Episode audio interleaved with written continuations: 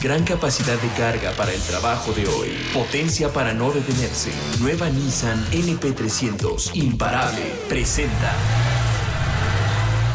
La hora de la tarde con un minuto. Muy buenas tardes. 88.9 Noticias. Información que sirve. Yo soy Iñaki Manero, transmitiendo en vivo. Hoy es jueves, ¿qué? Jueves 18 de febrero del 2021. Gracias por acompañarnos en esta tarde y en toda la programación 88.9 Noticias.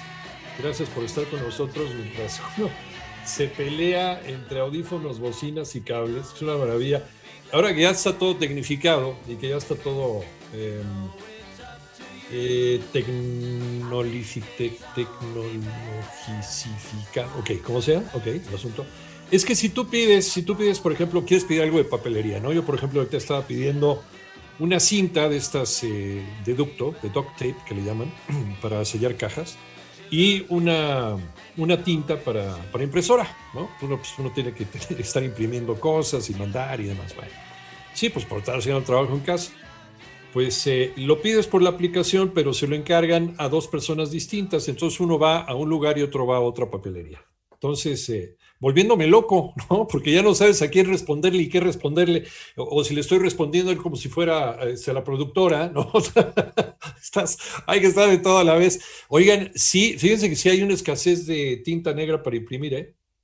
Para impresora, pues claro, pues es lógico, es normal, pues toda la gente trabajando desde casa, mucha gente está desesperada buscando cómo imprimir algún papel o algún documento para después escanearlo, mandarlo.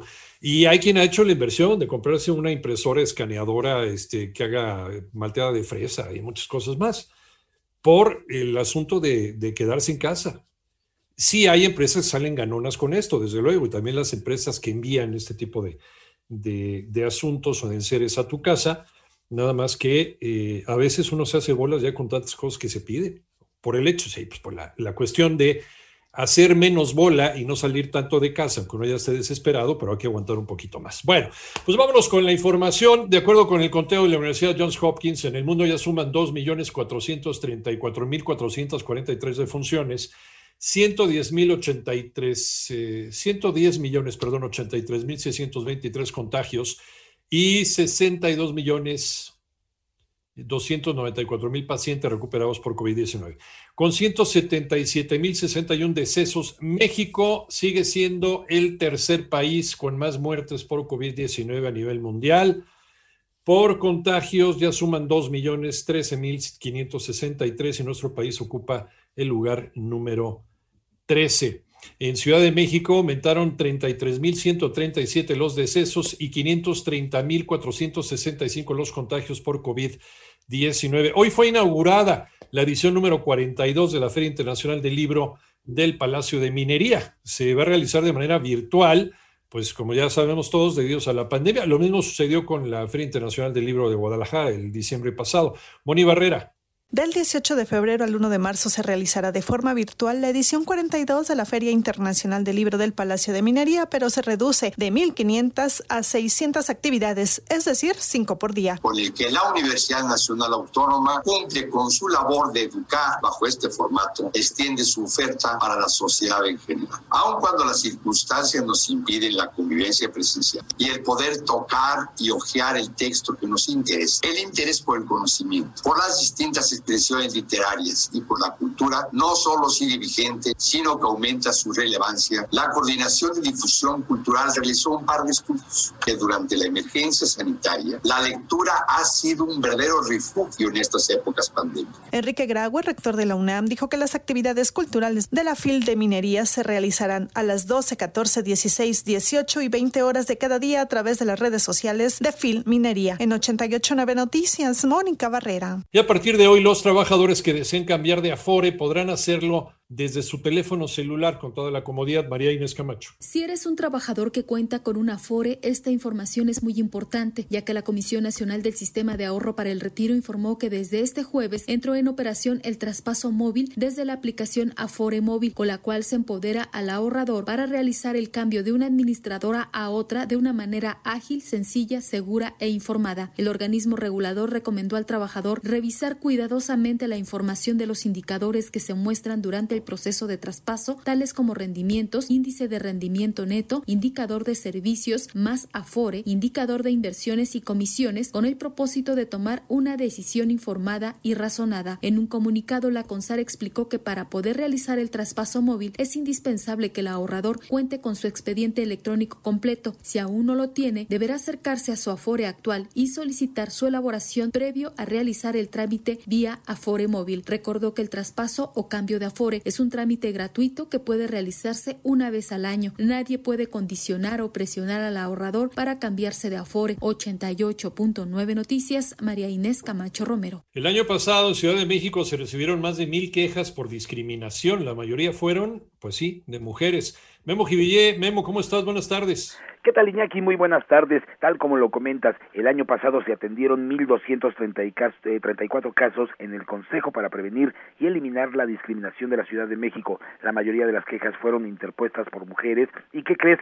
Por primera vez el embarazo ya no ocupó el primer lugar como causal de discriminación. Vamos a escuchar. En cuanto a las causales de discriminación, por primer año, después de mucho tiempo, tenemos una causal de discriminación, en primer lugar, que no es el embarazo. Simplemente el contexto de la pandemia derivada de la COVID-19 nos hizo recibir muchísimo más casos que tienen que ver con una condición de salud. Eso lo manifestó Alfonso García Castillo, encargado de atención en COPRED, quien reconoció que la alcaldía Cuauhtémoc ocupa el primer lugar de quejas y reclamaciones, ya que de 78 de los 106 presentadas fueron interpuestas por mujeres y otras causas de discriminación, Iñaki, aparte de la condición de salud que tiene 22, está el embarazo con 16, de género con 13, discapacidad con 9, forma de actuar con 8, identidad de género con 8 y orientación o preferencia sexual con 2.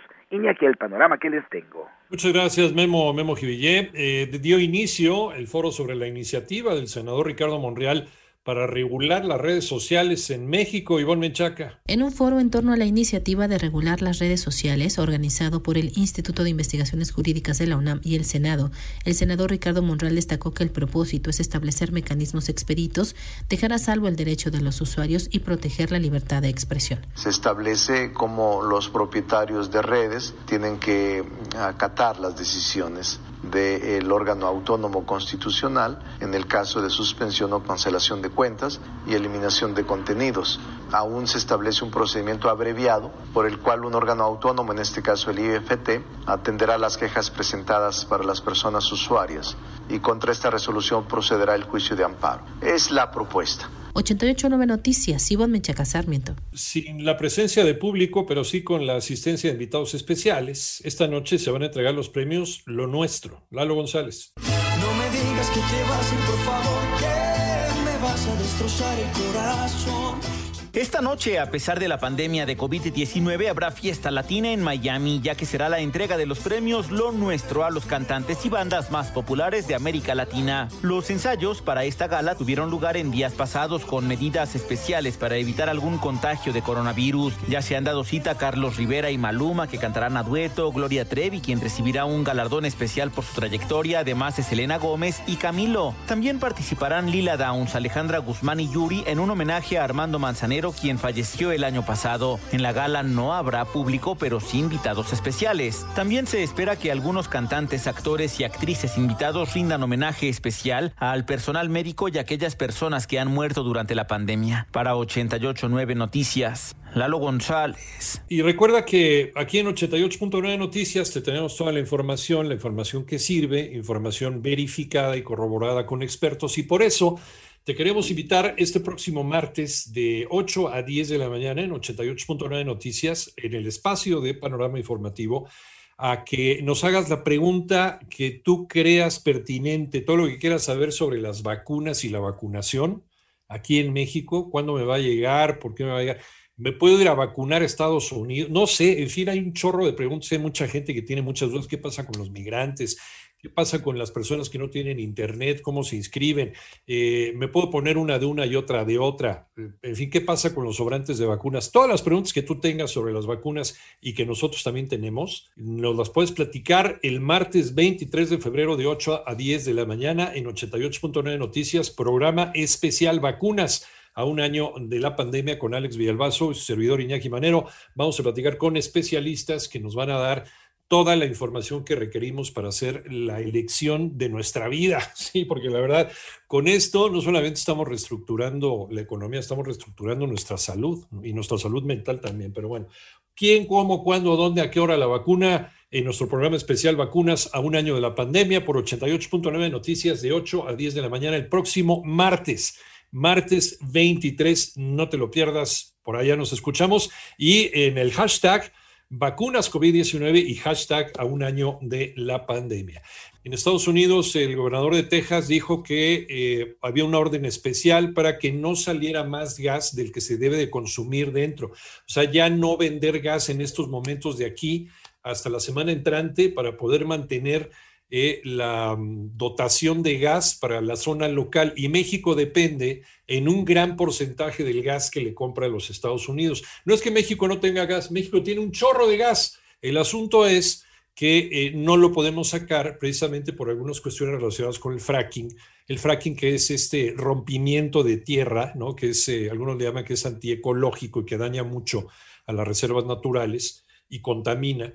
Eh, para poder sacar este gas natural. México es uno de los países que más gas natural tienen, eh, no solamente en América Latina, sino en todo el mundo, pero le seguimos comprando también a los Estados Unidos por, por, eh, por la manera en que se ha manejado ¿no? la distribución del gas y del combustible en nuestro país, de la manera en que se ha despetrolizado la economía de México en atención a otro tipo de, de economías. ¿Qué dijo el presidente sobre el asunto de la luz? Bueno, pues yo creo que en un momentito más vamos a escuchar a, Toño Morales para que nos diga eh, qué está pasando hoy, hoy en la mañanera. Y también, también afirma la Comisión Federal de Electricidad que ya eh, se restableció el suministro eléctrico en México. ¿Cuál ha sido la solución? Pues comprar barcos, sea, no comprar el barco completito, sino comprar la carga de gas natural en barcos que surtan el gas en, las zonas costeras del este de México, en las zonas del Golfo de México, y eh, a, los, a los gasoductos que irán a satisfacer la demanda de gas para que funcionen las cosas. El 45% del gas natural que utilizamos en México, ahí les va ese dato, es simple y sencillamente para la generación de luz. Y luego también hay otras industrias que, que, se generan y que trabajan con gas, por ejemplo las tortillerías.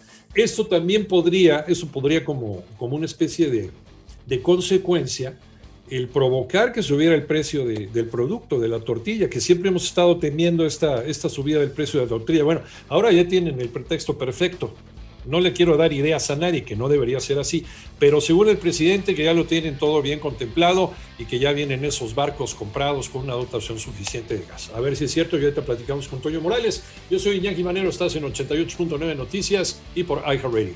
Nueva Nissan NP300 con capacidad de carga de hasta 1.4 toneladas. Es imparable. Continuamos. Seguimos en 88.9 Noticias y por iHeartRadio. Yo soy Iñaki Manero. Hace un par de horas nuestros amigos de Nissan nos trajeron la nueva Nissan NP300. Bueno, les platico que está increíble. Está catalogada como una de las mejores pickups jamás creadas. No, en serio, y no estoy exagerando, de verdad. En el momento en que entré a la camioneta, me subí, me senté cómodamente, me quedé todo impresionado con la espaciosa. No, es, es una libertad, es una libertad de movimiento. Ya ves que hay coches que te sientes como, como, chiquito, ¿no? No, aquí te, aquí te puedes mover a, tu, a tus anchas, diseño interior totalmente nuevo. Tiene tomacorrientes de 12 voltios, controles de audio al volante, para que puedas escuchar 88.9 Noticias, tu música favorita, un monitor súper avanzado de asistencia con Bluetooth. Pues, es que por favor, la tecnología del momento. Pero eso no es todo. Lo más increíble de esta nueva Nissan NP300 es la capacidad, 1.4 toneladas. Si tú que quieres es capacidad, la tienes. Eso está maravilloso. Ahí puedes llevar todo tu negocio con toda la confianza de que tiene la mayor estabilidad y gran rendimiento de combustible. ¿Para qué eches a andar la economía así, pero con toda la seguridad del mundo? Conócela en tu distribuidor Nissan o en nissan.com.mx. La nueva Nissan NP300 es imparable. 88.9 Noticias. Información que sirve. Tráfico y clima cada 15 minutos. Tenemos, tenemos un serio problema, sí tenemos un serio problema con el asunto del gas natural, porque Estados Unidos, el gobernador Abbott, eh, ya eh, le puso un alto a las exportaciones para poder eh, satisfacer la demanda interna de los Estados Unidos por gas, porque ellos también tienen un problema con la tormenta de nieve y con la escasez de cosas que se están produciendo y también la debacle energética que está teniendo el estado de Texas y otras partes también de esta zona de la, sobre todo esta parte de, de, los estados sureños, de los estados del eh, suroeste de los Estados Unidos. Bueno, y México depende en gran medida de este gas de los Estados Unidos porque México no ha tenido una producción de gas, a pesar de ser uno de los países que más, más producción, no, no producción, sino más reservas de gas natural tienen. Para sacar este gas hay que hacer una inversión y hay que hacer algo que se conoce como fracking, que es estar eh, rompiendo la tierra para poder sacar el gas lo que para muchos especialistas esto es eh, un atentado contra la naturaleza. Entonces, en algún momento el, presidente de la República eh, dijo, no, el fracking sí, no le vamos a entrar porque vamos a preservar la ecología, etcétera. Ya saben que como de repente dice una cosa, dice otra. También él había dicho hace seis meses en un discurso el presidente de la República que había muchísimo gas natural de reserva en México, que es lo que había dejado el neoliberalismo. Y la pregunta es, pues, ¿dónde está, no? y ahora resulta que no tenemos. Ah, sí, hizo bien el presidente no echarle la culpa a los Estados Unidos, porque ellos no lo están haciendo a la malagueña, simplemente ellos también están protegiendo pues, la infraestructura de su país al no estar vendiendo ya gas, porque están, ya no se dan abasto los Estados Unidos. Nosotros tenemos que conseguir gas de alguna otra forma. ¿Cómo es eso? pues dice el presidente, comprando, comprando la carga de barcos que traigan gas a México y que surtan la demanda interna de nuestro país. Mi querido Toño Morales, ¿cómo estás, Toño? Fíjate que estaba pensando ahorita que te escuchaba justamente en lo que dijeron hoy en la mañana, porque, y, y sobre todo sabiendo que tú le conoces a estos temas de la ecología, ¿cómo sustituir lo que no está llegando de gas natural porque lo que tendríamos, eh, si no me corriges, Iñaki, lo que tendríamos que entender es que gracias al gas natural es que se puede hacer la generación de energía eléctrica, pues entonces... El 45% de la, de la generación de energía, o sea, el 45% del gas natural que nosotros conseguimos en México, ya sea producido o ya sea comprado, es para la generación eléctrica, Toño, ahí está la bronca. Exactamente, casi la mitad de, de ese tamaño es el reto que tenemos enfrente ahora. Ahora, Precisamente por eso yo le puse mucha atención y guardé específicamente este audio, porque entonces, ¿cómo sustituir todo eso que no nos llega? Pues con otros combustibles, y entonces de, lo, de lo que no se habló es de lo que puede generar el uso de otros combustibles también en materia de contaminación. Vamos a escuchar a continuación a Carlos Morales Mar. Él es el director de eh, corporativo de operaciones de la Comisión Federal de Electricidad, que nos dice, bueno, ¿de dónde estamos ahorita obteniendo energía? Tenemos fuentes alternativas de energía disponibles para generar. Destacan las centrales hidroeléctricas con más del 33% de esta energía, asimismo las geotérmicas asimismo todo lo que tenemos en condiciones de, de operación con el mismo gas natural pero proveniente de Pemex. Entonces, eh, parte de lo que tiene Pemex se está utilizando justamente para solventar este hueco, pues que deja la falta de gas natural proveniente específicamente de, de Texas en los Estados Unidos. Por eso, bueno, la bronca está grande, Iñaki. Entonces, el gobierno mexicano toma dos alternativas. Uno, pues vamos a comprar no un poquito, sino los buques completos con gas natural que vienen en camino para la República Mexicana, con lo que se espera podríamos ir solventando este problema que quién sabe cuánto tiempo dure, ¿eh? porque apenas está empezando. Ahora, el presidente toma otra alternativa y dice, ¿saben qué? Pues échenos la manita, apaguen la luz el presidente. No quise decir que cuidáramos del consumo de energía en estos días. Ahora lo hago. Sobre todo en los horarios de mayor consumo, lo que llaman los picos, que pueden ir estos periodos de tiempo, estos intervalos, de 6 de la tarde a 11 de la noche que apaguemos el foquito, ¿no? Que tratemos de apagar el foquito. Incluso el llamado también se hace por aparte aquellas empresas que basan su generación de productos en la corriente eléctrica necesitan luz para unas enormes máquinas en las fábricas, pues también para que lleven a cabo algunos paros técnicos. No sé tú cómo lo veas, Iñaki, pero se antoja complicado hablar de paros técnicos en medio de una pandemia que nos ha obligado a estar encerrados mucho tiempo y a gente perder trabajo. Pero vamos a escuchar al presidente. Ya está resuelto prácticamente el problema, pero vamos todos a ayudar para tener reservas y estar completamente seguros de que vamos a seguir manteniendo nuestro sistema eléctrico y que no vamos a padecer por los apagones, por la falta de energía. De 6 a 11, si podemos apagar foco, dos. Bueno, sí, pues apagan un foquito, pues sí, cualquiera. Eh, ya si queremos apagar más, pues hay unas velitas eh, olor lavanda, mi querido, están muy padres, ¿no? que te, dan, que te dan luz. No, pues es como regresar también al, al pasado. ¿Cómo es que no estábamos preparados? Ahora, la culpa se le echa el presidente a las anteriores administraciones, ¿no? El abandono, dice el presidente, de la industria energética nacional. Eh, aquí la, la meta, de acuerdo con el presidente, es regresar a ser autosuficiente. ¿Esto qué quiere decir? Regresar a petrolizar la economía de México, como sucedió en los años 70. Seguimos soñando con los años 70. Nueva Nissan NP300, con capacidad de carga de hasta 1.4 toneladas. Es imparable. Continuamos.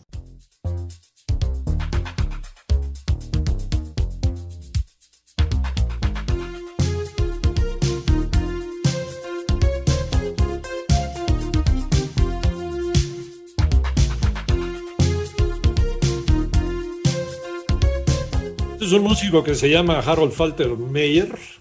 Axel, Axel X o, Axel X, me parece. Era de la película esta de un detective suelto en Hollywood, ¿se acuerdan? ¿Sí te acuerdas mí? Exacto, bien. No estoy, no estoy tan loco, pero bueno. Em, oye, eh, vamos a regresar con Toño Morales por el tema este de los apagones y el tema del gas natural. ¿Qué pasó con esa reserva para 30 años que había dicho el presidente hace seis meses más o menos en una declaración? En donde mencionaba que era lo que había dejado el neoliberalismo por no estar utilizando ese gas, porque se dejó a la deriva la industria petrolera. Eh, se despetrolizó la economía de México después de, pues, después de las pifias, de las pifias que tuvimos a partir de, de la época de José López Portillo, decía que a ver cómo le vamos a hacer para para administrar tanta abundancia. Y viene una de las peores crisis en la historia de este país por apostar todos los huevos en la misma canasta. Por lo visto no estamos entendiendo la lección, pero bueno, sí, sí tiene razón el presidente al decir que México necesita ser autosuficiente en su creación energética, pero nos estamos quedando atrás en cuestiones del pasado mientras que el mundo está avanzando, mientras el mundo está yendo hacia adelante en asuntos de energías más limpias. No para que cortes de tajo, porque sería un suicidio, porque ni siquiera Alemania lo está haciendo, ¿no? Ni Alemania, ni Estados Unidos, ni Japón, ni los países que van a la vanguardia en el tema del aprovechamiento y de la investigación de, fuentes eh, limpias. Ya tampoco depender, desde luego, de la energía nuclear. Yo no sé qué está pasando ahorita con eh, Laguna Verde allá en, Veracruz, que hace poquito nos enteramos que, que hubo por ahí eh, un problemilla en Laguna Verde que no se nos informa en los medios de comunicación, pero bueno, eh, no podemos ya tampoco depender de este tipo de energías. Hay que buscar nuevas alternativas. Sí, la combustión de, fósiles, la combustión de gasolinas y de petróleos va a tener que seguir siendo todavía una realidad en este mundo, pero ya cada vez menor. Ya los países más adelantados ya no están dependiendo de eso. Los países árabes, por ejemplo, que son los más grandes productores de petróleo en el mundo, poco a poco poco a poco, porque insisto, no puedes cortarlo de tajo, ya se están yendo sobre energías más limpias y ya están aprovechando su territorio en otras cosas, más que estar sacando petróleo. ¿Saben a qué le están apostando? Al turismo. sí, por supuesto. Claro, para echar a andar también los engranes del turismo, el transporte, etcétera, pues necesitas también energía. ¿Cómo se genera esa energía? Eso es lo que están haciendo ahorita los países adelantados. Están invirtiendo más dinero en la investigación científica para energías eh, renovables y estar dejando a un lado petróleo y estar dejando derivados de, hidrocarburos y demás para nuestro uso y a veces hasta abuso. México sí quiere ser autosuficiente, cosa que está bien, pero no podemos regresar al pasado. Tenemos que ir hacia adelante con la generación de energías limpias, de las cuales tenemos mucho sol. Sí, de acuerdo también. Estados Unidos también utiliza un gran porcentaje, tiene un 20% más o menos Estados Unidos de eh, utilización de, energía eólica, por ejemplo, para la producción de energía. También Texas, en su territorio, que es muy grande, es el segundo estado más grande de la Unión Americana, tiene este tipo de energía, se produce el 20% de la energía que manejan. Pero con las nevadas, pues desde luego se congelan estas, estas hélices, estos convertidores eólicos de, de viento en energía eléctrica. Y tienen que recurrir, desde luego, también a otro tipo de energías. Pero eso sería ya como la última opción. México, ¿qué está haciendo? Pues está comprando lo que no está produciendo y lo que pues tiene un chorro y tiene de sobra. Y ahí está el gran problema también y la gran decisión. atentas contra la ecología, dicho por el mismo presidente, no vamos a echar mano del fracking porque es un atentado a la ecología. Pero si no echas mano del fracking, no puedes sacar esa gran cantidad de gas natural que tienes en, abajo del, del manto, abajo de la piedra. Sí, no la tenemos fácil tampoco en la decisión. ¿Qué se puede hacer? Toño, vuelvo, vuelvo contigo. Sí, nada más, eh, por cierto, eh, Eddie Murphy, un policía suelto en, en Hollywood, ¿no? De 1984, no? la película. Ay, mi querido Gumi, ¿cómo nos traslada aquí? Yo ni me acuerdo, pero bueno. Oye, Eres un crío. Sí, no, imagínate. Nada más mencionar que todo esto está sucediendo, y con esto concluyo, Iñaki, previo a que en la Cámara de Diputados, Congreso de la Unión, se apruebe sí o no, se discuta, se apruebe sí o no la reforma a la ley de generación de energía eléctrica que envió recientemente el Ejecutivo Federal, con la que se limita precisamente, digamos, el margen de maniobra para las empresas privadas, nacionales o extranjeras, y se da preferencia a la operatividad de la Comisión Federal de Electricidad. Justamente lo que decías, como venía generándose en los 70, después en los 80 y que fue disminuyendo en la década de los 90. Estoy contigo, Iñaki. Bueno, pues eh, vamos a ver, vamos a ver qué pasa. Mientras Estados Unidos, y recuerdo con el reporte meteorológico, seguir teniendo estos problemas, que sigue afectando también a la franja norte de nuestro territorio nacional y no puede suministrarnos esa energía que nos está vendiendo, ese gas natural, México va a depender entonces de estos embarques que no sabemos cuándo lleguen. Ojalá no sea igual que el cuento este de las pipas de, de combustible, porque pues, hay varias pipas que nadie las ha visto, ¿no? De esas que fue Marcelo Ebrard a comprar allá, allá a la frontera. Ojalá estos embarques sí lleguen, dicen que va a llegar al Golfo de México y esto es lo que va a surtir la demanda y ojalá sea suficiente la cantidad de gas natural para surtir la demanda de gas que necesita México. ¿Algo más me quedó, Toño? Solamente desear que tengas un excelente jueves y aquí. Vámonos con más información. Hablando del canciller, Marcelo Ebrard confirmó que este fin de semana se espera la llegada del primer embarque de la vacuna rusa Sputnik V a México. Y el Instituto Nacional de Acceso a la Información, el INAI, se comprometió a trabajar con las instituciones del gobierno federal que participan en el proceso de vacunación contra COVID-19 para afinar los protocolos y las medidas que garanticen la seguridad de los datos personales de la población que acuda a vacunarse.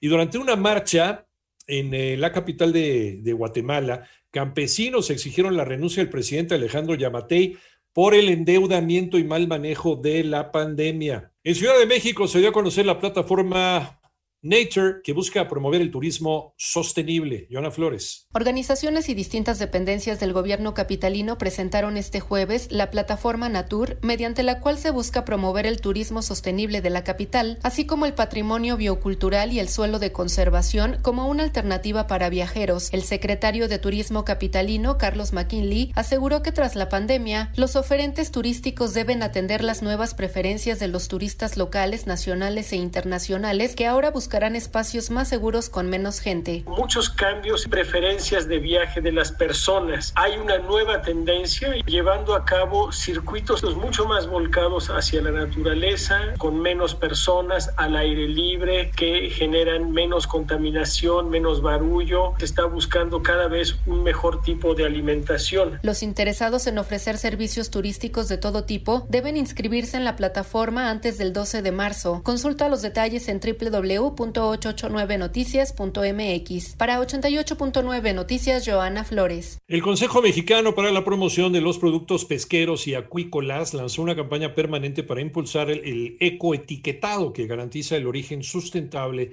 de los productos para los consumidores mexicanos. Se me hace una muy buena opción. Toño Aranda. Con el inicio de la cuaresma, que comprende del 17 de febrero al 3 de abril, se incrementa la demanda de pescados y mariscos. En este periodo se consume el 40% de la producción pesquera y acuícola nacional la cual se estima en 2 millones 100 mil toneladas con un valor comercial de 38 mil millones de pesos. Sin embargo, la pesca ilegal representa al menos un 45% adicional a la producción nacional oficial, lo que contrarresta los esfuerzos por una pesca sustentable y comercialización justa. Por lo anterior, el Consejo Mexicano para la Promoción de los Productos Pesqueros y Acuícolas como Pesca anunció una campaña permanente para impulsar el ecoetiquetado sello azul de MSC que garantiza origen sustentable de los productos para los consumidores mexicanos. Habla Luis Borillón, vicepresidente de sustentabilidad del Comepesca. La campaña de MSC México precisamente es para que el consumidor y las empresas que pescan y que comercializan tengan más información de lo que significa la ecoetiqueta y motivarlos a que utilicen esa ecoetiqueta para el consumidor mexicano. Y es un estándar muy riguroso, quiere decir que el producto que está en, en ese empaque viene de una pesca sustentable. Para 88.9 Noticias, Antonio Aranda.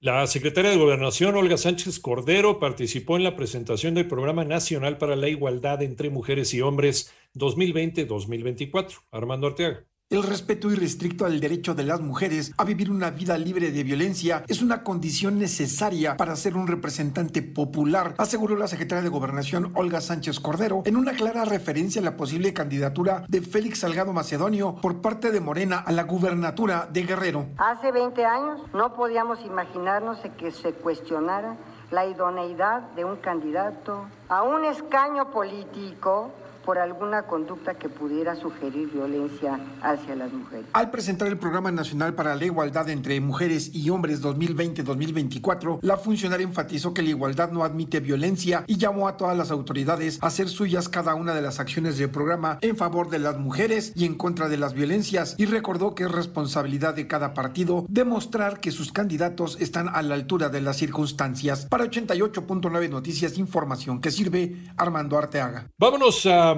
a, platicarte que este próximo martes, este próximo martes 23 de febrero de 8 a 10 de la mañana en Panorama Informativo, vamos a tener vacunas COVID-19 a un año de la pandemia. A un año de la pandemia, vacunas a un año de la pandemia. En el espacio de Panorama Informativo de 8 a 10 de la mañana vamos a estar platicando con especialistas para solucionarte todas las dudas que tengas sobre la vacuna quién, cómo, cuándo, dónde, a qué hora, por qué y cuál vacuna me debo de poner. Ya me puse de una, me puedo poner de otra.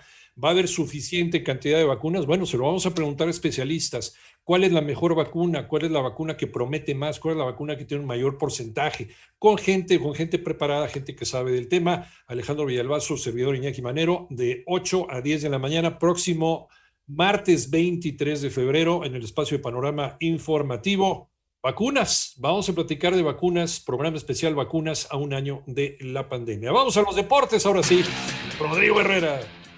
Gracias, buena tarde. Arrancamos con la información deportiva. Esta noche arranca la jornada 7 en el fútbol mexicano. San Luis enfrenta a Santos con arbitraje de Adonay Escobedo en el Alfonso Lastras a las 9 de la noche. Anoche concluyó la jornada 6. Los Tigres Pierden en casa dos goles por cero con Cruz Azul, que suma ya cuatro victorias de manera consecutiva y se ubican en la tercera posición. Cristian Calderón vuelve con las Chivas tras superar el COVID-19. En la Liga de Expansión, en la jornada 6, esta noche Tapatío se enfrenta a Tampico. Anoche, Celaya se coloca como líder al golear 4 por 0 a Cancún, Venados 1 por 0 a Tepatitlán y Dorados empata 1 contra Escala. La selección mexicana se ubica en la novena posición tras el ranking mundial de la FIFA. En primer lugar se encuentra Bélgica, seguido de Francia, Brasil, Inglaterra y Portugal. La información deportiva.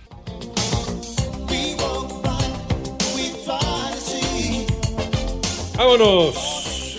La 1 con 42, 88.9 noticias y por Radio. Yo soy Iñaki Manero. Eh, a ver, eh, ¿qué hubiera pasado si esto no hubiera explotado en redes sociales? Si no se hubiera hecho un escándalo de esto, si ciudadanos inconformes y enojados no, lo, no hubieran confrontado a estas personas, estos, ¿cómo les llaman? Siervos de la nación, con chalecos de morena, para empezar. Para empezar, se supone que eres apolítico, se supone que al hacer esto está representando un gobierno, no un partido político, para empezar. Entonces, ¿cómo no quieren que uno piense mal si llegan con el chaleco del partido político? ¿no? Bueno, a, pedirle a los viejitos, a los adultos mayores, bueno, de 60 en adelante que se iban a vacunar, eh, su credencial de elector, su INE, y sacarle fotografía al, al, adulto mayor, a la credencial, tomar datos, como para qué si se supone que ya estaba registrado. Ya nada más con demostrar, a ver, ¿Quién es usted, este, Juan Pérez? A ver, don Juan Pérez, ¿me puede mostrar su credencial? Ah, sí, dice Juan Pérez. Está bien, perfecto. Vámonos. Y ya se sabe que el señor vive en la zona en donde se le está poniendo la, la vacuna, en Coajimalpa, por ejemplo. Y no estarle pidiendo quién sabe para qué, ni para qué anotaciones la credencial para votar. Otra vez, no hagas cosas buenas que parezcan malas, si es que estás haciendo cosas buenas, ¿verdad? Entonces, confrontados por la gente, y no solamente en un solo lugar, fue en varios lugares en donde estaban adultos mayores que se iban a vacunar, pues entonces eh, eh, nada más se daban la vuelta y chiflaban para arriba y lo negaban todo. Eh, Toño Aranda, Toño, buenas tardes. Iñaki, muy buenas tardes. Pues con el inicio de la vacunación contra el COVID-19 en la Ciudad de México surgieron inconformidades, enojos, molestias y reclamos por la forma en que se inició. Además de los retrasos, las incertidumbres y largas filas en varios puntos de vacunación, la gente reclamó que le estaban pidiendo una fotocopia de su credencial de lector o que le estaban tomando fotos a ellas y a sus credenciales del INE para poder aplicarse la vacuna. Ayer por la tarde circuló un video en redes sociales, aunque hay varias denuncias, Iñaki, en el cual algunos ciudadanos reclaman a los servidores de la nación precisamente que les tomen fotos y condicionen la aplicación de la segunda dosis de la vacuna eh, de COVID, afirmando que si no permiten este registro de sus documentos, pues no podrán tenerla. Escuchemos qué fue lo que sucedió en este punto de vacunación ayer por la tarde. Lo escuchamos en un momento, Toño, porque te digo, es, es terrible, es terrible esto, porque aparte abiertamente lo estaban haciendo, le estaban pidiendo eso cuando se supone que tú ya estás registrado. Lo único que tienes que llevar es una identificación para comprobar que eres Juan Pérez y vives en Coajimalpa. Es lo único, no tienen a qué pedirte la credencial para votar ni sacarte fotos de nada, porque se supone que el registro ya está hecho por, por computadora. ¿no? De verdad que descaro, en serio. Nueva Nissan NP300 con capacidad de carga de hasta 1.4 toneladas. Es imparable. Continuamos. Vamos a, a ya redondear el tema con eh, Toño Aranda sobre esta vergüenza, esta vergüenza que es el que hayan cachado infraganti a gente con con, distintivos de un partido político pidiéndole a los adultos mayores que se iban a, como si te estuvieran condicionando, ¿no? La dosis o la vacuna porque le diera su credencial para votar, su credencial de elector. No necesitas darle absolutamente nada, tú ya estás registrado. Si te la piden, no les des absolutamente nada. Nada más enséñales tu credencial para que se den cuenta que sí eres la persona y que sí vives en la demarcación en donde están vacunando. Eso sí, pero no les tienes que entregar ningún documento ni dejar que te tomen una foto de absolutamente nada. Porque entonces, o una de dos, o lo están haciendo, o lo están haciendo en vistas de las próximas elecciones para alguna marranada, o son unos desorganizados de lo peor porque ya debieron de haberte registrado. Toño, eh, regresamos contigo para concretar. Iñaki, pues estábamos a punto de escuchar precisamente uno de tanta, una de tantas denuncias que se hicieron públicas a través de Internet de cómo eh, hubo confrontación con los servidores de la nación porque les exigían que se permitiera tomar fotos a las personas y a sus documentos. Escuchamos. No importa, pero igual que ustedes nos quieren tomar fotos a nosotros, yo también quiero tomar fotos. Para tomar nuestros datos de línea y todo y agarrarlos para su partido político. Usted me dijo que no van a subir este esto para que le puedan poner la segunda vacuna. No, sí lo dijo. Ahora no me diga que no. Ajá, no al registro. Nuestros datos del INE no van a subir nuestro registro de la vacuna. Así es.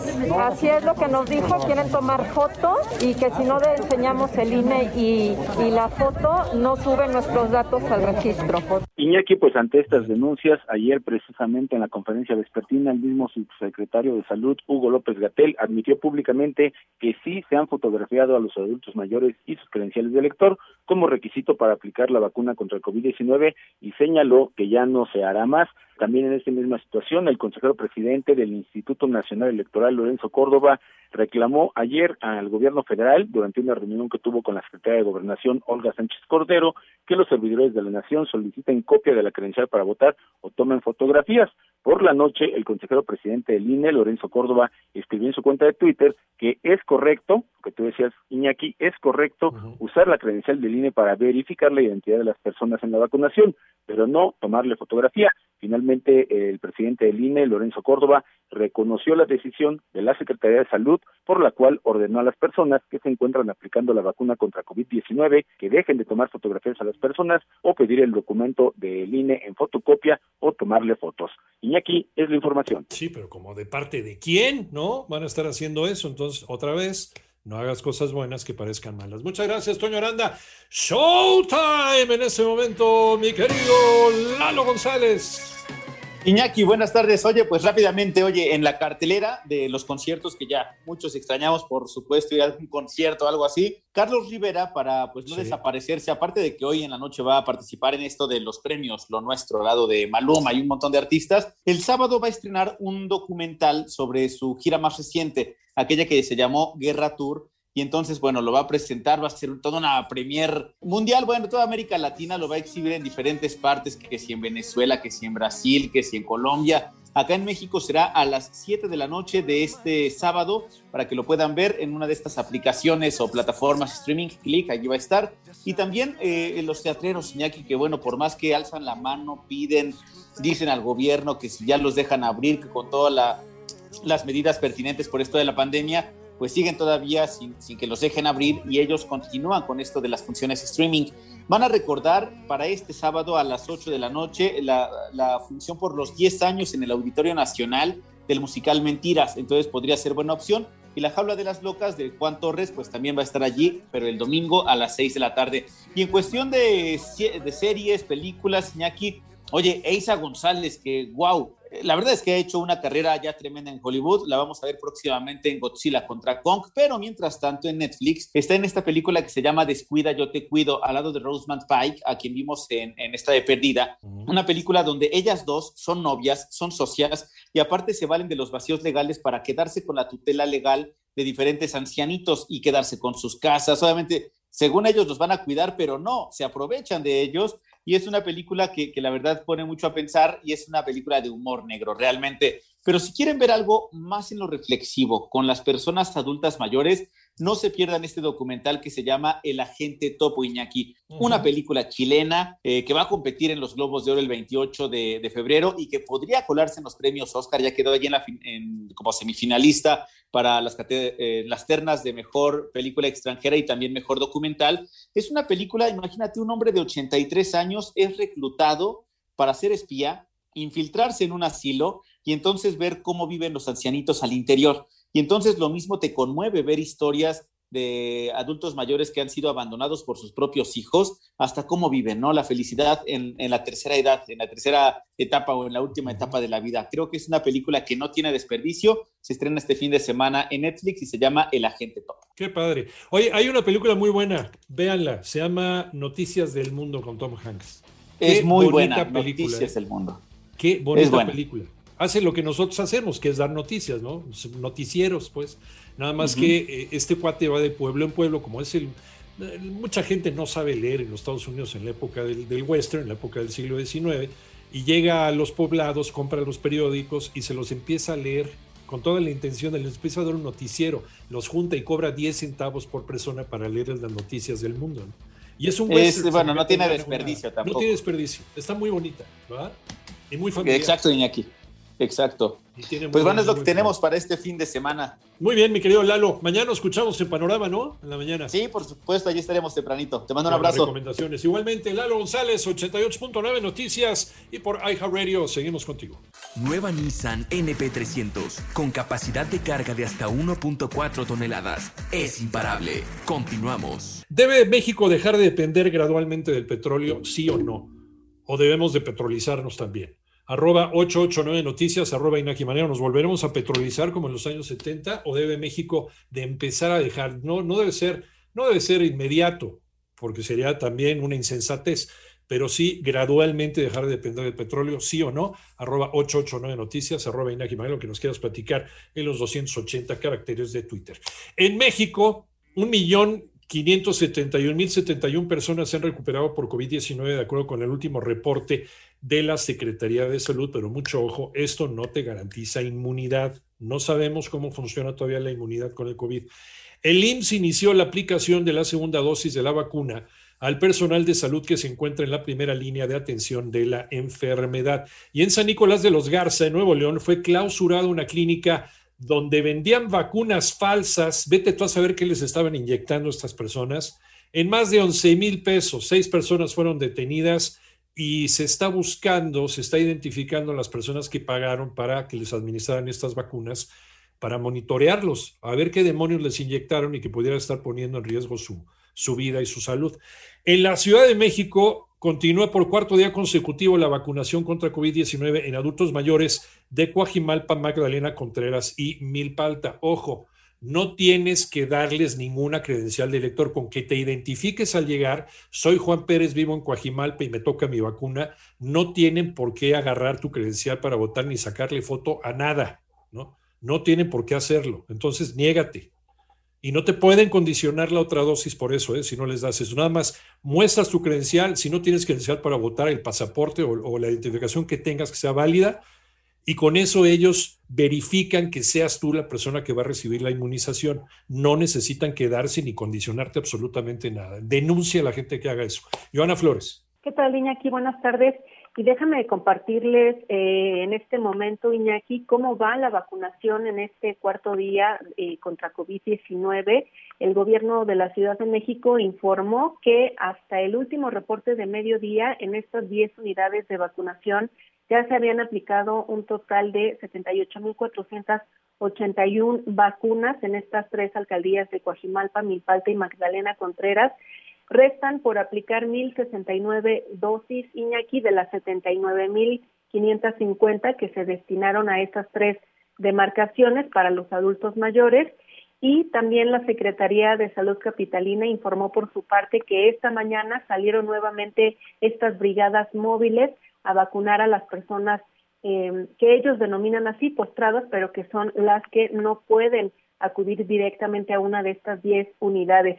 Son 46 brigadas, 20 para Magdalena Contreras, 18 para Coajimalpa y 8 brigadas para Milpalta Iñaki. Vamos a esperar el último reporte. Eh, estamos a la espera de que nos confirmen si ya se habrán terminado las 79.550 dosis o qué es lo que va a ocurrir, pero bueno, estamos al tanto y les informaremos en cuanto nos den un nuevo corte de la vacunación, Iñaki. Este es el panorama. Muchas gracias, Joana. Joana Flores, en más información, realizar ejercicio en casa en tiempos de pandemia sí es posible. Y los expertos comparten algunos consejos. Manolo Hernández. A pesar de que los gimnasios ya han abierto sus puertas, miles de personas aún no se sienten seguras al asistir a estos lugares, a pesar de que se siguen todas las normas sanitarias. Es por esto que Christopher Hill, Head of Gyms de Total Pass, emitió una serie de recomendaciones para ejercitarse en casa y lograr nuestros objetivos. Lo primero es utilizar la ropa adecuada y habilitar un espacio que nos permita movernos, concentrarnos en lo que estamos haciendo y dejar de lado por unos minutos el celular o alguna otra situación que nos distraiga de nuestro entrenamiento, escuchar a nuestro cuerpo y no hacer ejercicio ejercicio de forma excesiva si no estamos acostumbrados. La recomendación, 30 minutos diarios, máximo 45 minutos. Es la recomendación. A partir de los 45 minutos el rendimiento empieza a bajar. De igual modo, no tenemos que ver solo la báscula, sino los cambios que se están dando en nuestro cuerpo, como la reducción de tallas o el mejorar nuestra condición física. En 88.9 Noticias, Manuel Hernández. Aseguradoras se preparan para hacer frente a las indemnizaciones por daños causados por las heladas en el norte del país. María Inés Camacho.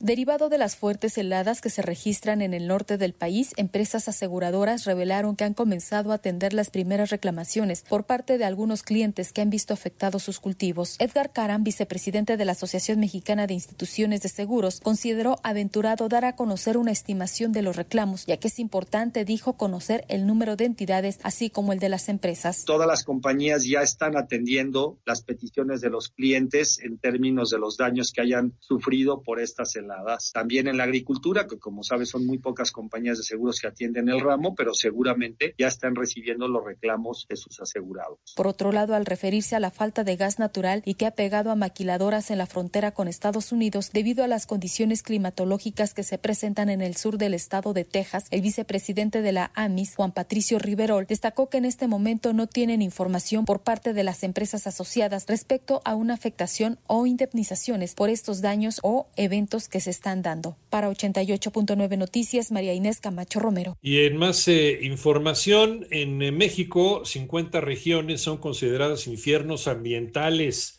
debido a los elevados niveles de contaminación en suelo, agua y aire. Y queremos seguir quemando carbón. Ivonne Menchaca. En México existen 50 regiones de emergencia ambiental denominadas infiernos ambientales debido a una contaminación inaceptable de zonas de las cuales depende la vida y la salud de las comunidades. Padecen de problemas graves de contaminación, principalmente en agua, pero no solamente, también en los suelos, también en los ambientes domésticos, en el aire. Y indignantemente no sabemos prácticamente nada. Y es que esto no es gratuito, es una estrategia, porque el no conocer, el no legitimar estas luchas ha permitido que estas injusticias socioambientales avancen durante la época neoliberal a niveles realmente muy dolorosos e inaceptables. 43210 explicó María Elena Álvarez, directora general del CONACIT. 889 Noticias, Ivonne Menchaca Sarmiento. Hoy llega a los cines la nueva versión de Tommy Jerry, Lalo González. Después de toda una vida de ser los enemigos más famosos del mundo. Hoy jueves llegará a los cines la película de Tommy Jerry que combina la acción real con dibujos animados en 2D. Aunque sí, los cines de la Ciudad de México y el Estado de México permanecen cerrados, sí habrá oportunidad de ver esta cinta ya que estará disponible en diferentes autocinemas de la capital. Por ejemplo, Coyote que se encuentra en Polanco. De hecho, esta misma compañía presentará a Tommy Jerry en el autocinema que instaló en Puebla el año pasado. Por su parte, el autocinema Acapulco Diamante también contará con el estreno del filme que mantendrá vigentes a los personajes que surgieron en la televisión hace 80 años. Este gato y ratón mantienen sus facciones ya que la animación es en 2D. La trama ocurre en Nueva York donde estos amigos llegan hasta un hotel donde será inevitable que se metan en problemas. Para 889 Noticias, Lalo González. Bueno, y recuerda que este próximo martes 23 de 8 a 10 de la mañana en el espacio de Panorama Informativo, programa especial Vacunas a un año de la pandemia con especialistas que nos van a responder a todas las preguntas que tenemos en el tintero de cómo, cuándo, dónde, por qué, a qué hora y de qué forma nos van a poner la vacuna, cuál es la mejor vacuna, nos pueden poner de fresa y de chocolate ¿no? ¿Cómo reconocer que la vacuna es real y no es una vacuna fake? Pues sí, efectivamente, las vacunas no están a la venta, vamos a entender. Otra de las preguntas que también muchas dudas tiene la gente, oye, me encontré en Facebook un cuate que está vacunando. No, y eso es algo que también vamos a responder martes 23 de 8 a 10 de la mañana en 88.9 Noticias y por iHeart Radio Alex Villalbazo, su servidor Iñaki Maneo con el hashtag vacunas COVID-19 hashtag a un año de la pandemia. Te esperamos allá. ¿Qué está pasando con el trato y el maltrato que se le está dando a nuestros adultos mayores y cómo evitar este, este tema y este, este fenómeno social? Vamos a platicar y le agradecemos que nos tome la llamada en 88.9 Noticias con la maestra Graciela Casas Torres, coordinadora del Centro de Investigación y Estudios de Trabajo Social en Gerontología de la Universidad Nacional Autónoma de México. Maestra, gracias por tomar la llamada. Buenas tardes. ¿Qué tal, Iñaki? Muy buenas tardes. Un gusto estar con ustedes. Muchas gracias. Igualmente, eh, ¿qué hacer para empezar a evitar el maltrato a los adultos mayores, sobre todo en casa y sobre todo en la pandemia, en el encierro, donde tenemos abuelita y abuelito con nosotros y de repente se dispara la agresión por cualquier cosa? Bien, eh, bueno, efectivamente el tema del maltrato es un problema que se está incrementando más en estos tiempos de pandemia y las personas mayores no, no escapan a esa situación. Mm, me gustaría entonces eh, ir abonando, precisando de manera breve cómo podemos prevenir el maltrato es eh, en esfera macro, o sea, en la social, en la comunitaria, en la familiar y en la individual. Mm, considero que, que a nivel macro, lo primero que tenemos que hacer es tener conciencia ciudadana de nuestros derechos de las personas mayores, los, los, que tenemos derechos igual que cualquier persona a cualquier edad. Nueva Nissan NP300 con capacidad de carga de hasta 1.4 toneladas. Es imparable. Continuamos.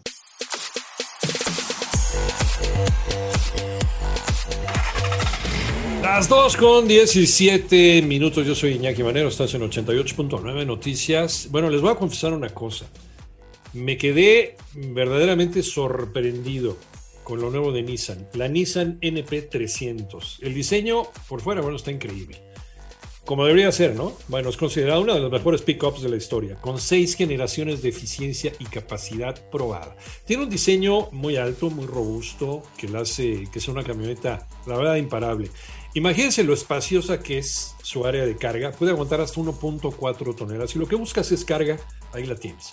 Seguro toda tu mercancía entra. Y bueno, con ese aguante, claro que cuenta con un motor de gran fortaleza y resistencia. Además, tiene un rendimiento de gasolina que oiga usted, qué cosa. Si te preocupa el camino, descuida. Tiene un asistente de ascenso de pendientes para que no se te vaya para atrás en calles muy empinadas, sobre todo cuando viene cargado, ¿no? Bueno, hasta en eso piensan los ingenieros de Nissan. No importa lo que cargues o le pongas enfrente. La nueva Nissan NP300 es imparable. Conócela en tu distribuidor Nissan o en nissan.com.mx y luego platicamos. Yo soy Iñaki Manero. 88.9 Noticias. Información que sirve. Tráfico y clima cada 15 minutos. Eh, ¿Estamos normalizando la violencia contra los adultos mayores? Mm, yo, yo creo que más que normalizando la violencia, no acabamos de tomar conciencia como sociedad cuando estamos agrediendo a las personas mayores, porque hay un, una aceptación social de que las personas mayores valemos menos, somos como, como de segunda, eh, somos ya no tan productivos y entonces perdemos nuestros derechos. Entonces, lo primero que hay que hacer es, eh, es eh, asumir y aprender, aprender con Nacha, hacer lo suyo, hacer lo nuestro, que las personas mayores tenemos tantos derechos como cualquier otro ciudadano de cualquier edad. Eso es lo primero que hay que hacer y reconocer entonces que tenemos derecho a la inclusión, a la participación, a todos los servicios, al esparcimiento, a la, obviamente al no maltrato, ¿no? que se da de muchas maneras, y, y empezar a reconocer que maltrato es eh, va desde la parte más sutil, psicológica, con palabras, con expresiones de marginación, como esas que luego inclusive algunos medios utilizan para, para eh, burlarse o discriminar a la persona mayor como que ya que hace aquí, nos están robando el aire, ya deberían estar dos metros bajo tierra, inclusive hasta socialmente, cuando la gente nos dice que parecemos más jóvenes de la edad que tenemos, lo agradecemos. Y en, en esta expresión, Iñaki, estamos asumiendo que los jóvenes valen más que los viejos, y no es así. Todos, todos tenemos el mismo valor como ciudadano.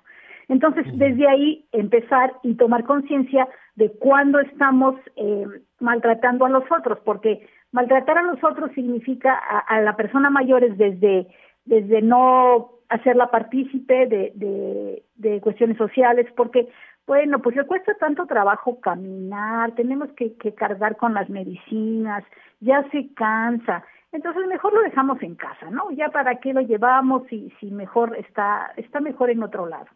O, em, pues sí, pero, o, en algunos eh, lugares públicos, ¿no? Desde que haya eh, accesos adecuados para las personas mayores, espacios, paciencia, diría yo, porque sobre todo en la convivencia con algunos jóvenes, pues el ritmo, el ritmo de movilidad es inherente, más lento es inherente en las personas mayores, pues en, en algún momento llega a desesperarnos en el, en el tránsito, en el metro, en el transporte público. Entonces, hacer conciencia.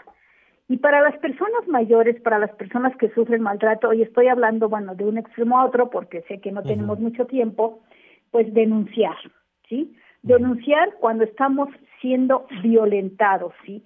Y reconocer que, que, la, que, que el tema de la violencia tiene que ver, no solamente, te decía, con, con agresiones, que eso es lo más, eh, digamos, aparatoso y tal vez donde los medios se toman más tiempo, pero eh, eh, agresión o maltrato, es decir, no, no incluirlos o violencia psicológica, psicoemocional, donde no se les visita, no se platica con ellos, no se les toma en cuenta en las decisiones familiares, eh, no hay un compartir, ¿no? Y aun cuando se esté en familia, pues las personas están, ¿no? Y se les proveen los alimentos, pero no son incluidos de ninguna manera en la dinámica familiar, porque piensan que ya no tienen derecho y, y de ahí hasta pues las la violencia a la violencia sobre despojo que es una de las que se está dando ahora con mayor este, presencia cada vez más.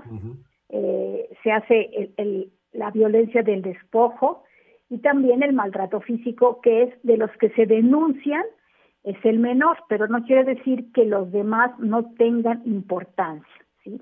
entonces eh, todo esto que estoy señalando también incluida la omisión de cuidados está, está eh, referido como derechos y, y, es muy importante que tu audiencia lo tenga en cuenta. Hay una nueva ley que apenas se acaba de publicar en la Ciudad de México, que es la ley de reconocimiento de los derechos de las personas mayores y del sistema integral para su atención de la Ciudad de México. Este solo es para la Ciudad de México, esperemos que pronto haya cambios en la, a nivel nacional, pero este es para la Ciudad de México. Y hay muchas instancias que reciben nuestras quejas. Por ejemplo, el INAPAM tiene su, su teléfono 55 59 25 53 66, la línea plateada, que es el Consejo Ciudadano, que es 55 33 55 33. La Agencia Especializada para la Atención de Personas Adultas Mayores Víctimas de Violencia Familiar. También hay una agencia, eh, sí, o al correo adultos mayores eh, arroba pgjdf.gov.mx. En fin, hay muchísimas opciones para poder denunciar y algo que tenemos que tener conciencia las personas mayores es que tenemos derechos, derechos igual que todos y hay que aprender a exigirlos. Sin duda alguna, sin duda alguna, y enseñar a las nuevas generaciones acerca de estos derechos y ese, ese lugar en donde nos perdimos, ¿no? Ese espacio en donde nos perdimos del respeto que tenía nuestra sociedad mexicana a los adultos mayores, a cómo le hemos pedido este respeto y ahora hasta llegar a, a casos tan graves y tan lamentables como este tipo de agresiones. Maestra Graciela Casas Torres, coordinadora del Centro de Investigación y Estudios de Trabajo Social en Gerontología de la Universidad Nacional Autónoma de México. Muchísimas gracias, maestra, por esta opinión tan valiosa. Muchas gracias, hasta pronto. Gracias, hasta pronto. Ojo, chavos, ¿quieren estudiar una especialización médica? ¿Están estudiando medicina y no saben qué especializarse? Bueno, ¿saben qué va a faltar? ¿Qué especialidad médica va a faltar en el futuro? Y hay muy poquitos. Hoy por hoy hay muy poquitos. Ahorita les digo más o menos el dato porque cambia. Pero se van a necesitar más geriatría porque cada vez vamos a ser más adultos mayores en este país. La, la expectativa de vida es mucho más amplia. Entonces, quienes lleguemos a ser adultos mayores eh, en un futuro, pues vamos a necesitar también de un tipo especial de trato médico. Y es una de las, de las especialidades en medicina que menos se están observando, geriatría. Ahí se los dejo de tarea, ahí, ahí les dejo la mosca en la oreja a los que están estudiando medicina. Nueva Nissan NP300, con capacidad de carga de hasta 1.4 toneladas. Es imparable. Continuamos. De acuerdo con un estudio realizado por la Organización Internacional Population Council, junto con el Instituto Mexicano de la Juventud, 8 de cada 100 jóvenes en Ciudad de México han tenido pensamientos suicidas o autolesivos durante el confinamiento. Y el Ministerio de Sanidad alemán, Jens Spahn, admitió que, advirtió que la nueva variante de COVID-19 identificada en Reino Unido se está propagando rápidamente por Alemania, donde ya representa más del 22% de los nuevos casos de infección. Y la Organización Panamericana de la Salud prevé que Israel será el primer país del mundo, sí tiene 9 millones de habitantes, de acuerdo, pero ha sido uno de los países más eficientes en su sistema de vacunación, en lograr inmunidad colectiva frente a la actual pandemia por el virus SARS-CoV-2. Se registra eh, vamos con Marinés Camacho antes, ¿verdad? Marinés Camacho, el dólar, el euro, la casa de bolsa. ¿Cómo termina el numerito de hoy? Hola María Inés, buenas tardes. Iñaki, ¿qué tal? Buenas tardes. La Bolsa Mexicana de Valores al momento está perdiendo 0.98%, retrocede 443.86 puntos y con ello está colocando al IPC en las 44.616.61 unidades. El dólar se compra en bancos en 19.63 y se venden 20 pesos 70 centavos. Hay un aumento de 12 centavos con respecto al cierre del día de ayer. El euro 23.87 a la compra, 24.95 a la venta, 25 centavos más Iñaki con respecto al cierre previo. Son los números esta tarde. Hasta mañana. Hasta mañana, Marinés Camacho. Muchísimas gracias. Siete y media de la mañana, dólar y euro desde el Aeropuerto Internacional de la Ciudad de México. Nueve y media de la mañana, como abre la Bolsa Mexicana de Valores. Se registra un incendio al interior de una bodega, esto es en la carretera Picacho a Jusco. Manolo Hernández, Manolo, buenas tardes. Iñaki, buenas tardes para ti, para todo el auditorio. Esto es en la colonia San Miguel Ajusco, en la alcaldía Tlalpan. Esta eh, bodega ubicada, como bien en la, en la carretera Picacho Ajusco, es una eh, pues empresa que tiene varios rollos de cable, tubería de PVC y llantas, por lo cual el fuego se ha hecho bastante extenso. Trabajan equipos de emergencia de diferentes eh, sectores para controlar el incendio. Afortunadamente no tenemos personas lesionadas. También en este punto en el Ajusco pues se había registrado minutos antes un incendio de pastizal, el cual afortunadamente fue controlado y tampoco tuvimos a ninguna persona lesionada. Muchas gracias Manolo, Manolo Hernández. Vamos a estar muy pendientes de este tema también. Eviten la zona, si pueden, por favor. Y campesinos piden al gobierno federal modificar la política agropecuaria debido al aumento de la pobreza extrema. Y, y, muchos están advirtiendo que cuidado, cuidado si no se revierte esta atención o esta inatención que se le está dando al campo mexicano, porque puede provocar una falta de suministro. Y eso sí sería gravísimo. Algo que no nos había pasado durante toda la pandemia. Siempre ha habido, ¿no? En la mesa, siempre ha habido en los mercados, alimento. Que esto puede derivar, estas fallidas políticas, de acuerdo con algunos especialistas y algunos miembros, eh, dirigentes campesinos, esto puede derivar también en una falta de, eh, pues, alimento, una falta de alimento en los mercados o en las centrales de abasto. Armando Arteaga. El presidente de la Central Campesina Independiente, José Amadeo Hernández, urgió al gobierno a modificar la política agropecuaria para integrar al esquema de apoyos a la familia campesina, ya que el número de líneas de pobreza extrema por ingresos se ubicó en el 2020 en 7.6% en zonas rurales, es decir, por arriba de la inflación. Hoy estamos de, verdad con este gobierno eh, sin tener un rumbo importante y todavía, lo peor, con la pandemia encima. Comentó que de acuerdo a cifras del Coneval, el aumento en el porcentaje de la población que no puede adquirir la canasta alimentaria con su ingreso laboral entre el cuarto trimestre de 2019 y el cuarto trimestre de 2020 a nivel nacional fue de 3.4 puntos porcentuales, lo cual se vio reflejado en un incremento de la pobreza laboral en 24 de las 32 entidades del país. Para 88.9 Noticias de Información que sirve Armando Arteaga. Industriales de Jalisco piden que se apliquen vacunas contra COVID-19 a los trabajadores que se encuentran en las líneas de producción dentro de las empresas. Pues desde luego, creo que es lógica. Si vas a estar trabajando y estás produciendo, eso es lo que hablamos también en las líneas de ensamblaje, por ejemplo, son parte importante del sector productivo y sin ellos hay algunas que son esenciales y que tienen que salir sí o sí al mercado. Y no hay robots todavía que hagan ese trabajo, ¿verdad? Bueno. Martín Beltrán desde Guadalajara. Hola, Martín. El presidente del Consejo de Cámaras Industriales de Jalisco, Rubén Masagi González Ulleda, dijo que los trabajadores que se encuentran en las líneas de producción dentro de las empresas deben ser de los sectores que primero reciban las vacunas, ya que son parte importante del sector productivo. No es correcto vacunarlo en segundas o terceras etapas. Somos la fuerza del trabajo y el esfuerzo que genera la economía. Todos estos sueldos significan 2% sobre la nómina, significan ISR, significan Infonavit, significan IMSS. El dirigente empresarial advirtió que el hecho de buscar que las empresas estén abiertas no es un asunto de enriquecimiento, sino es para mantener las fuentes de empleo que generan estas y para reactivar la economía. Para Panorama Informativo desde Jalisco, Martín Beltrán. Y te invitamos, reiteramos la invitación para que este martes nos acompañes en este programa especial de 8 a 10 de la mañana, martes 23, recuérdalo, en el espacio de Panorama Informativo. Vacunas a un año de la pandemia. Todas las preguntas con especialistas que nos van a responder a ti y a mí todas las dudas que tenemos sobre la pandemia. ¿Cuál, cómo, cuándo, dónde, a qué hora, dónde va a llegar y, y cómo nos va a servir? ¿Hay efectos secundarios o no? Todas estas preguntas y todas las que tengan realmente respuesta, ¿no? Finalmente por parte de los especialistas, gente que sí sabe, las vamos a tener de 8 a 10 de la mañana, martes 23 de febrero, en 88.9 Noticias, tu estación favorita de Grupo Asir y por iHeart Radio. Recuérdalo, te esperamos. Vamos a los deportes. Rodrigo Herrera. Gracias, más deportes. En Europa League, partido de 16 avos de final, juegos de ida. Estrella Roja empató a 2 con el Milán, Olympiacos 4 por 2 al PSV. Eric Gutiérrez entró al minuto 85, mientras que la Real Sociedad fue goleada 4 por 0 con el Manchester United y Braga perdió 2 por 0 con la Roma. El Ile de Francia, sin Eugenio Pisuto, que tiene COVID-19, se está enfrentando al PSV con Edson Álvarez de titular y el Nápoles, sin Irving Lozano por lesión al Granada. Hasta que se defina a la delegación mexicana que acudirá a los Juegos Olímpicos de Tokio, procederá la vacunación contra el COVID-19 a los deportistas, explicó el subsecretario de Prevención y Promoción de la Salud, Hugo López Gatel.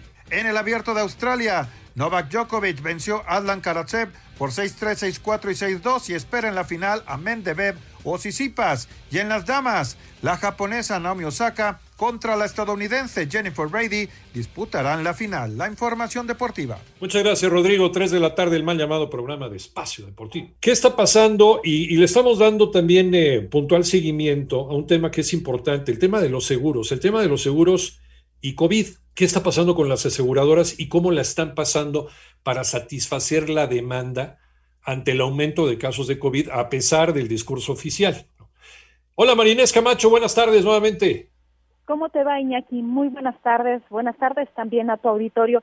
Pues mira, la Asociación Mexicana de Instituciones de Seguros esta mañana ha hecho un llamado a la población pues a no bajar la guardia, pues y que mantener precisamente estas medidas de seguridad para evitar los contagios del COVID-19 ante este esquema de vacunación que está aplicando el gobierno federal, ya que la pandemia se ha colocado tan solo en una semana, Iñaki, en el cuarto lugar como la catástrofe más cara para el sector asegurador.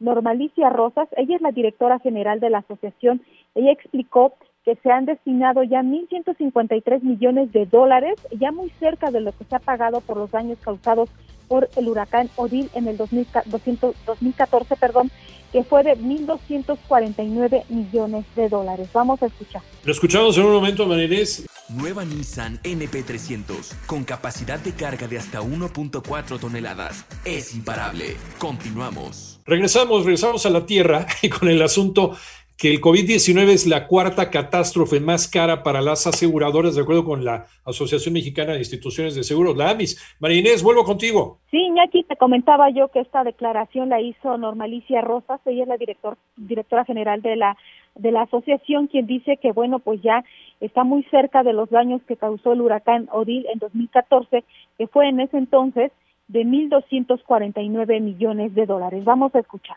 En esta ocasión, pues ya vemos que se ha movido a la, posición 4 y dado que todos los siniestros contra los que estamos comparando, pues eran un, evento que ocurría prácticamente en, un solo día y ya están cerrados y la pandemia no, pues lo más probable es que sigamos viendo cómo se posiciona pues, próximamente entre los terceros, segundos lugares. Esto dependerá ya mucho de cómo sigue evolucionando la pandemia. Afortunadamente, el sector es un sector que está bastante bien capitalizado y que puede seguir haciendo frente a todas las responsabilidades derivadas pues, de la pandemia. Y aquí hay que mencionar que el segundo lugar lo tiene el sismo del, 10, del 19 de septiembre del 2017 con 1.258 millones de dólares y el primer lugar lo tiene el huracán Vilma del 2005 con 2.322 millones de dólares. También en esta conferencia virtual, pues la directiva agregó que hay un retraso en las reclamaciones que se hacen por parte de las personas que cuentan con un seguro, particularmente Iñaki los de vida, por lo que estimó que al cierre de marzo el coronavirus se vaya a colocar entre el segundo y primer lugar como la catástrofe más cara para el sector. Lo anterior hay presentar en su reporte semanal de casos COVID-19 en población asegurada, en donde se destaca que se tiene al momento 26.630 casos con un costo promedio de 431.109 pesos en atención hospitalaria, esto en caso de gastos médicos, mientras que en vida hay 52.238 casos con un monto promedio de 2.000 de 226.627 pesos de indemnización. Iñaki, el panorama que yo te tengo esta tarde. Muchas gracias, Marinés Camacho. Sí, efectivamente, gastos catastróficos y se están viendo las aseguradoras rebasadas por este tema, porque se pensaba que la pandemia, de acuerdo a los datos del gobierno federal, ¿verdad? ¿Se acuerdan? 24 de junio, fin de la pandemia, sí, cómo no. Bueno, eh, entonces muchos se fueron con esa finta y muchos hicieron sus cálculos pensando en eso, que iba a durar, ah, va a durar seis meses, hombre, es una gripita, no pasa nada. Bueno, ya vamos para dos años, vamos para año, año y cachito y seguramente, de acuerdo con los analistas, pues esto, a pesar de que ya está el proceso de vacunación, pues nos vamos a ir al resto del año también con guardando la sana distancia. Ya vamos a poder salir más, sí, pero todavía no, todavía no. Y las aseguradoras pues están siendo rebasadas con sus clientes para poder ofrecer el servicio de cobertura que están eh, prometiendo. Eh, Manolo, Manolo Hernández, ¿en dónde es la quemazón? Regresamos contigo. Y aquí tenemos el incendio de un vehículo, este sobre Agüehuetes, casi con Sabinos, en la colonia Lomas de Chapultepec. Ya se encuentran los servicios de emergencia trabajando en este punto. Por otra parte, tenemos lamentablemente una persona herida por arma de fuego en Eduardo Molina, y Michoacán y también en la zona de Santa Cruz en Iztapalapa otra persona lesionada por arma de fuego. Iñaki. Vaya, muchas gracias Manolo. Seguimos al pendiente, excelente tarde. Que te vea muy bien Manolo Hernández. Y con la pregunta de hoy, ¿debe México dejar de depender gradualmente del petróleo?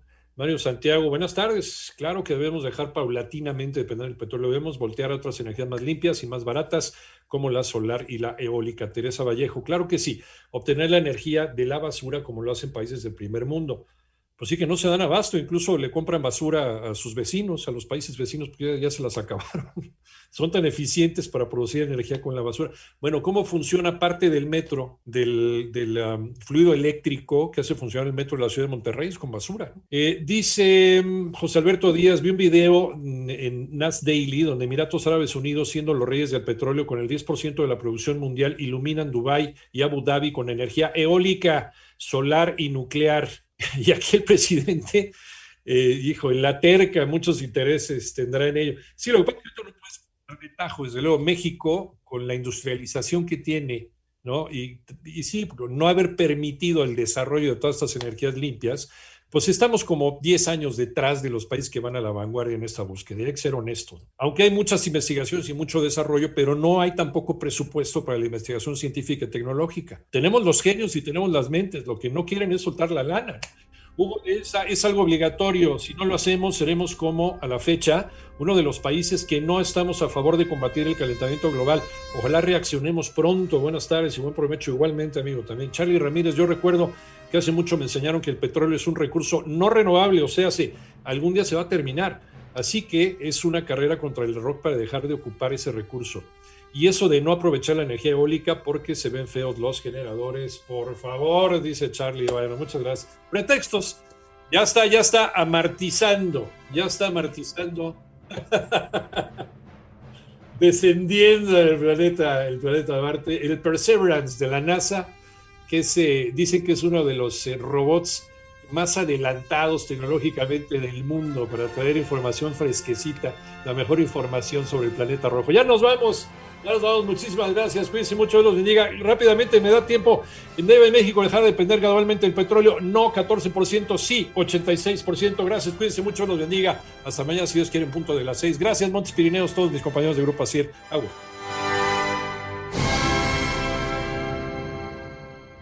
Gran capacidad de carga para el trabajo de hoy. Potencia para no detenerse. Nueva Nissan NP300. Imparable. Presentó.